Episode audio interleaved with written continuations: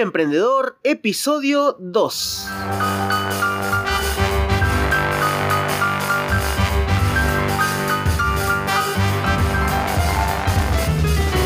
Hola, ¿qué tal a todos y bienvenidos a Vía Emprendedor? El programa donde hablamos sobre marketing online, mentalidad empresarial y las herramientas que necesitamos para hacer que nuestro negocio funcione y que esté en crecimiento constante en esta era digital en la que vivimos. Mi nombre es Nicolás Feray y voy a ser tu compañero en este programa de hoy. Hoy vamos a hablar de un tema interesante, polémico, tema que suele surgir en, todas las charlas de colegas, en todas las charlas de, familia, donde, donde uno conversa, que es lo difícil que está la situación del país, lo difícil que está conseguir clientes nuevos, ya no es como antes, y todas esas limitaciones que tenemos en la mente. Por eso me dieron ganas de, hablar de, hoy de esto, de, este temita, y vamos a ver cómo hacer que el proceso de compra, el, el, proceso de adquisición de nuevos clientes sea simple, sea divertido, sea relajado y no sea algo tenso, algo difícil. ¿Cómo hacer que este proceso no sea tan tedioso, tan chocante? Si seguramente los que tienen este problema de que no encuentran nuevos clientes lo más probable es de que hace tiempo, hace mucho tiempo estén trabajando con clientes que no quieren porque les vinieron de herencia por eh, alguien que los recomendó, pero no pueden, no pueden soltarlos porque hay pocos, hay pocos clientes la situación está difícil. Entonces hay que mantenerlo. Y está haciendo que nuestro trabajo sea cada vez más difícil, nuestro trabajo sea cada vez más, que no sea gratificante y que esos clientes nos exijan cosas que no estaban en, los contratos, de que esos clientes nos exijan un precio más bajo y todas esas cuestiones que nos pasan por no tener la cantidad constante de nuevos clientes todo el tiempo. Ahora, ¿por qué te está costando vender? Yendo un poco al origen de este problema, ¿Cuál es el motivo por el cual no están llegando la cantidad suficiente de, clientes? Primero puede ser porque exista mucha competencia. Este es un problema real que realmente no es un problema porque si existe competencia quiere decir que un negocio funciona, que un negocio, que tenés posibilidades en un negocio. Ahora, si entras en un mercado donde no existe competencia, eso sí que es difícil. Es difícil por el hecho de que no sabes si es un negocio que está validado, tendrías que crear una necesidad nueva, que cubrir una necesidad que no estaba en el mercado cubierta y que es mucho más compleja que encontrar una necesidad, fijarse en lo que están haciendo los demás y tratar de mejorarlo. Por eso existe la competencia, una competencia sana, saludable, dicen que el sol sale para todos. Pero para eso hay que trabajar, no viene nada de arriba. ¿Por qué pensás que te cuesta vender porque existe competencia? Porque vienen clientes que te dicen que fulanito de tal le, le está ofreciendo un servicio similar a la mitad de precio que lo estás vendiendo vos. Entonces, ¿qué haces? Le decís, bueno, dame el presupuesto, que vemos cómo lo hacemos, que vemos cómo lo arreglamos, bajamos el precio de un toque y terminás soltando tu servicio por la mitad del precio que lo ofrecías. Entonces ahora te diste cuenta que solamente estás sobreviviendo porque los costos que tiene tu servicio apenas están cubiertos por este cliente desagradecido que no te gusta. Entonces esto te puede te puedes pensar que la competencia es mala que la competencia está ahí para arruinarte el negocio. Segundo punto, segundo problema por el cual te cuesta vender es porque quizás no tenés la cantidad de contactos suficiente, no tenés la cantidad de prospectos constantes o no hablas con un flujo de personas constante todo el tiempo. Si tu proceso de captación de clientes es 100% tradicional, hacer contactos nuevos todo el tiempo tiene que ser una habilidad que lamentablemente hay que dominar desde el día 1, si no el negocio se muere. El negocio se alimenta de nuevas personas interesadas en un producto o un servicio. Si no existe un flujo de esas personas, como es un filtro, para conseguir un cliente tenés que tener, no sé, 15 o 10 prospectos calificados y para tener prospectos calificados necesitas por lo menos el doble de, de, personas con las que hablar. Este filtro hace que para conseguir un cliente necesites hablar con 20 o 30 personas. Si no tenés un hábito de captación de, de, contactos nuevos o de charlar o de hacer amigos constantemente, esto es algo que se torna muy difícil, muy complejo.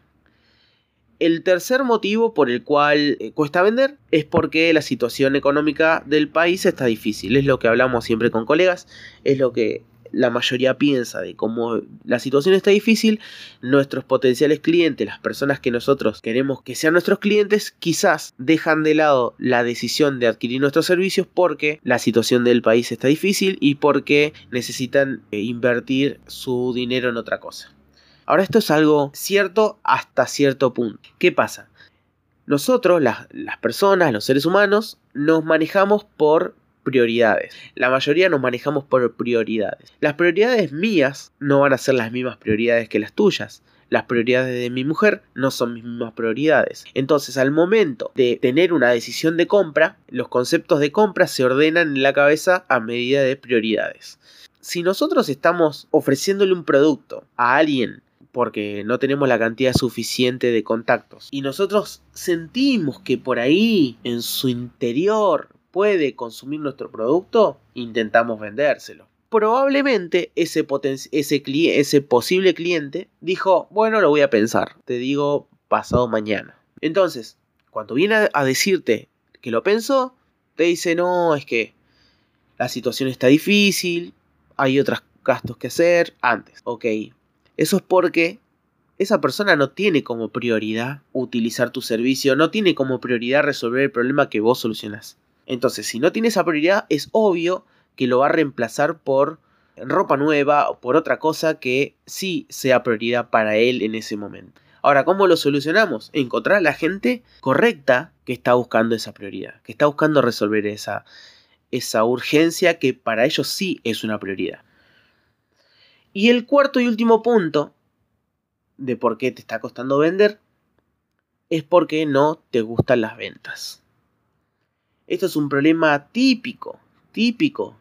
Pero no, no es un problema por vos ni un problema de nadie. Es un problema que viene de generación en generación por culpa de los malos vendedores.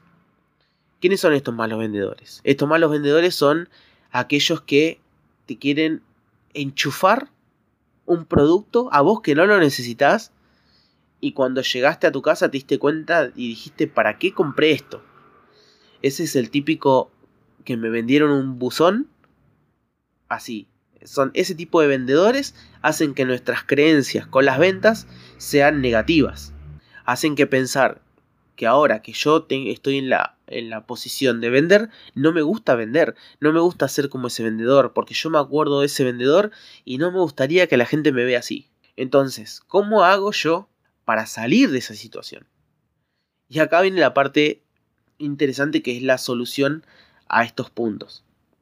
¿Cómo hago yo para salir de esa solución, para salir de ese, de ese problema de que las ventas son malas, de que las ventas son negativas, de que las ventas son para embaucar y, y hacer que una persona compre este producto aunque no lo necesite, yo se lo vendo igual? ¿Cómo hago para salir de esa postura?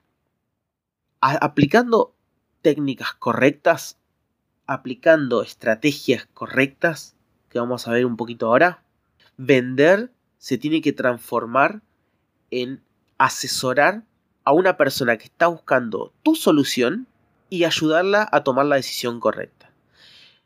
Vender es ayudar. Vender es asesorar. Vender es ponerle un servicio o un producto en la mano a quien lo está pidiendo a gritos. Y ahí viene el otro tema. ¿Cómo encontramos a esas personas que están pidiendo a gritos tus servicios? Dale vuelta un minuto, fíjate vos cuando estás necesitando resolver algún problema. ¿Dónde, dónde buscas la solución a tus problemas? A tus propios problemas. ¿Se te rompe la notebook? ¿No enciende? Que fue lo que me pasó a mí hace dos o tres días. Y antes de llevarlo a una casa donde reparan computadoras, ¿qué hice? ¿O qué, hace, qué hacen todos? ¿Qué hace la mayoría de la gente? Googlea. Googlea soluciones. Googlea en Yahoo Respuestas, o googlea en blogs, o en YouTube, o en Facebook, en los grupos de Facebook. Googlea, ¿qué pasó? ¿Por qué me pasó esto? ¿Por qué tengo este problema? ¿Cómo lo puedo solucionar? ¿Cómo lo puedo hacer? Entonces, ese potencial cliente que está pidiendo a gritos tu solución, hoy está googleando, ahora mismo. Ahora mismo te puedo asegurar que en tu misma ciudad, ahora mismo donde vos estás frustrado por no tener la cantidad suficiente de clientes, hay gente que está pidiendo a gritos esa solución. Pero no está en la calle, no está, no, no, no te lo está pidiendo, no está viendo el cartel que vos tenés en la puerta de tu casa que dice consultor, que dice asesor, que dice freelance. No lo está viendo ahí. No lo está viendo en tu perfil de Facebook, porque no, no te conocen, no te, no te conocen. Lo están buscando en la red. ¿Y qué buscan en la red? Soluciones concretas. ¿Cómo hacer para que esas personas que están buscando esas soluciones concretas, que vos tenés como solución, que vos tenés como respuesta, tu servicio lo soluciona, ¿cómo hacer para ponerte ahí enfrente de esa búsqueda? Imagínate que el cliente, tu potencial cliente está tirando una búsqueda a internet y vos te cruzas en el medio y decís yo tengo esa búsqueda, yo la tengo, yo tengo esa solución. ¿Cómo hacer para que esa, para que esa búsqueda llegue, que ese potencial cliente llegue y te encuentre a vos en esa búsqueda. Escribí en un blog, hace un video de YouTube, escribí artículos, entra a los foros, no a vender, a solucionar problemas, a responder, a los grupos de Facebook, a responder, a dar solución. De esa manera, toda la gente que esté buscando la solución que vos ofreces te encuentre a vos en vez de encontrar a la competencia. Porque también hay competencia en Internet, obvio. Pero te puedo asegurar que haciendo eso vas a estar muy por delante de la gente que no hace nada de eso. Ahora, ¿cuál es el motivo por el cual crear? Vos me podrás decir, sí, Nico, pero prefiero hacer un folleto y, y em, dárselo a un montón de gente en la calle o prefiero entrar a un grupo y decir, toma, ofrezco este servicio, toma, ofrezco este servicio, spamear a todos y conseguir algún que otro cliente. ¿Por qué vos me decís que es más rentable o más ventajoso escribir un artículo en un blog, hacer un video en YouTube, escribir eh, soluciones, dar soluciones en las redes sociales? ¿Por qué? Porque ganás autoridad. Ganás autoridad. La gente te empieza a descubrir y primero, yo antes de, comprar un producto o un servicio, o un servicio más que un producto, pero antes de comprar un servicio, me gustaría saber si la persona que me va a dar ese servicio sabe de lo que habla. Como cuando llevas un auto al mecánico. Me gustaría ver cómo arregla los, los autos, qué flujo de, de constante clientes entran de vuelta a su negocio, para ver si ese mecánico es bueno o no es bueno. Entonces, de esa manera, el mecánico gana autoridad. Gana autoridad, me muestra que su servicio lo está eligiendo mucha gente. Entonces eso me da creencia de que ese, de que ese profesional es bueno en lo que hace. Entonces si nosotros podemos hacer ese tipo de acciones, ganamos autoridad, ganamos notoriedad. Entonces la gente cuando llega y nos pregunta, ahora vamos a hablar de eso un poquito más adelante, y nos pregunta sobre nuestros servicios, ya sabe cómo trabajamos y ya sabe que sabemos de lo que hablamos. Porque no es, no es solamente que tenemos un cartel en alguna red social que dice el servicio que damos, sino cómo lo solucionamos y el paso a paso de cómo tratamos eso, de lo profesional que somos y cómo, cómo tenemos la autoridad de que la gente no nos pueda comparar con alguien que solamente le mostró un cartel. Una vez que esta persona nos encuentra a nosotros, nos encuentra en nuestros artículos, en nuestros videos o lo que hagamos, una vez que pasa eso, empezamos poco a poco a crear una marca, a crear una diferenciación, a enamorar a, estos prospectos y poco a poco nos vamos a ir dando cuenta cómo estos potenciales clientes empiezan a pedirnos a nosotros nuestros servicios sin darnos cuenta. Empiezan a consultarnos sobre nuestros productos o nuestros servicios y nosotros simplemente vamos a ser asesores de esos servicios, de esos productos. Y ya esa barrera de que la venta es mala, de que solamente solamente ir con un con un folleto a un cliente ya no funciona. ¿Por qué? Porque nuestros potenciales clientes hoy están tomando otras acciones de compra. Hoy están buscando soluciones. Nuestros potenciales clientes ya no le dan importancia a un anuncio no le dan importancia a un anuncio. Lo veo cada vez más cuando entro a mi perfil de las redes sociales y empiezo a ver en Instagram, en Facebook, en, YouTube, empezás a ver cómo el spam que antes era por correo electrónico, ahora es con anuncios de, de saber que yo invierto tanto y tengo que tener una tasa de retorno tanto, sin que importe el valor que uno le aporta al potencial cliente, sin estar funcionando como antes. ¿Cuál es la única estrategia que hoy está funcionando y que sigue funcionando y que perdura en el tiempo y que va a seguir funcionando? Es aportar valor. Es olvidarse, creo que ya lo hablé en el podcast anterior, es olvidarse del producto que estamos vendiendo y centrarnos en la habilidad que tenemos y en descubrir de antemano cuáles son los miedos, las limitaciones, las dudas de nuestro potencial cliente que nosotros queremos atraer. Si diseñamos páginas web, por ejemplo, si sos un diseñador de páginas web, un desarrollador, un diseñador, ¿quiénes van a ser las personas que nos van a comprar? Y personas que tengan un emprendimiento, personas que tengan un proyecto eh, por iniciar, un local en la calle, un negocio en internet. Y dentro de ese grupo podemos elegir un grupo. Un grupo. ¿A quién quiero diseñarles páginas web? A gente que está creando una tienda online, por ejemplo. ¿Ok? Si yo quiero, soy diseñador de páginas web. Y mi cliente ideal es alguien que está buscando crear una tienda online. ¿Qué puede estar buscando hoy ese potencial cliente en internet que está queriendo abrir una tienda online? Y podría estar buscando artículos que digan, por ejemplo, cuáles, cuáles son las mejores plataformas para ofrecer mis productos en una tienda en línea. Esas son soluciones que podría estar buscando ese prospecto.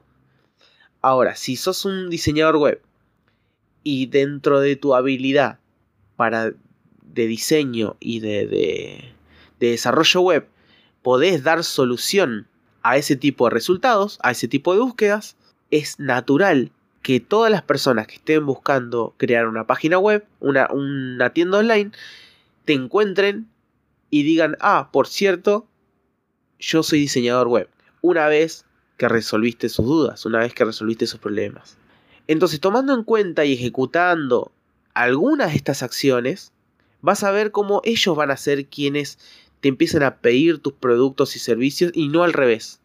Haciendo esto te vas a convertir de ser un vendedor que interrumpe compulsivamente para vender un producto, para vender un servicio, a un asesor para ayudar a tus prospectos a tomar las mejores decisiones al contratar un servicio u otro. Te, vas a dar cuenta que vender ya no es un reto si tenés una estrategia por detrás, una estrategia correcta por detrás. Si te enfocas en dar una solución en vez de intentar vender todo el tiempo, te vas a dar cuenta que esa es la manera correcta para atraer personas a tu negocio. Y hasta acá llegó el podcast de hoy. Si estás en esta situación donde conseguir clientes es todo un reto, te invito a que puedas implementar alguna de estas acciones, de empezar a escribir soluciones, de, crear contenido en algún método de búsqueda donde estén tus potenciales clientes. Vas a ver cómo poco a poco vas a ir ganando autoridad y vas a ir ganando más clientes, pero de una forma natural, de una forma gratificante. Vas a dejar de, de competir por precios, porque tu autoridad va a subir. Entonces de, este modo vas a poder tener un negocio más sostenible y más duradero en el tiempo y estando 100% alineado con el consumo de un cliente hoy en día que tiende hacia lo digital, que tiende hacia lo virtual, que tiende a las soluciones en línea, a lo transparente y al contenido de valor.